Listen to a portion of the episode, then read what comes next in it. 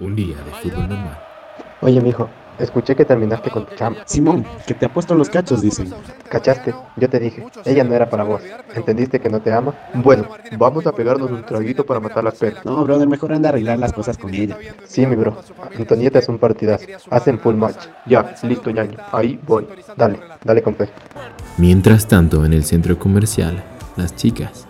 Oye, qué feo que era tu novio, no sé cómo te gustaba. Y amiga, bien que lo engañaste y terminaron. Eso solo fue una fiesta, feo y todo, pero lo amo y lo extraño. Entonces, ¿qué voy a hacer? Quiero verle y ojalá me dé otro chance. Eres bien suya, lo más que se te aconseja y nunca haces caso. Lo que, se te, lo que te ganas después no vendrás llorando. Momentos más tarde. Aló. Quiero verte. Ok, paso por tu casa.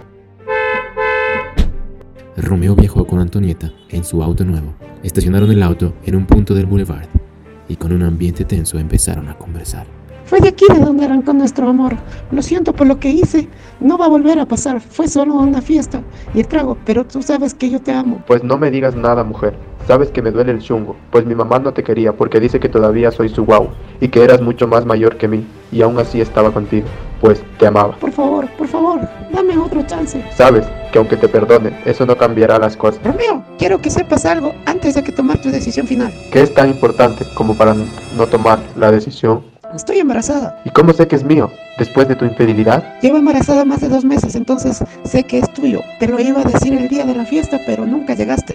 Debieron de haber graves razones para tu traición, pero ahora seremos tres y no voy a abandonar a esa criatura. Entonces debemos volver. Yo también te amo. Perdona mi arrogancia y no haberte acompañado a esa fiesta. Gracias, amor, nunca lo volveré a hacer. Te amo, amor.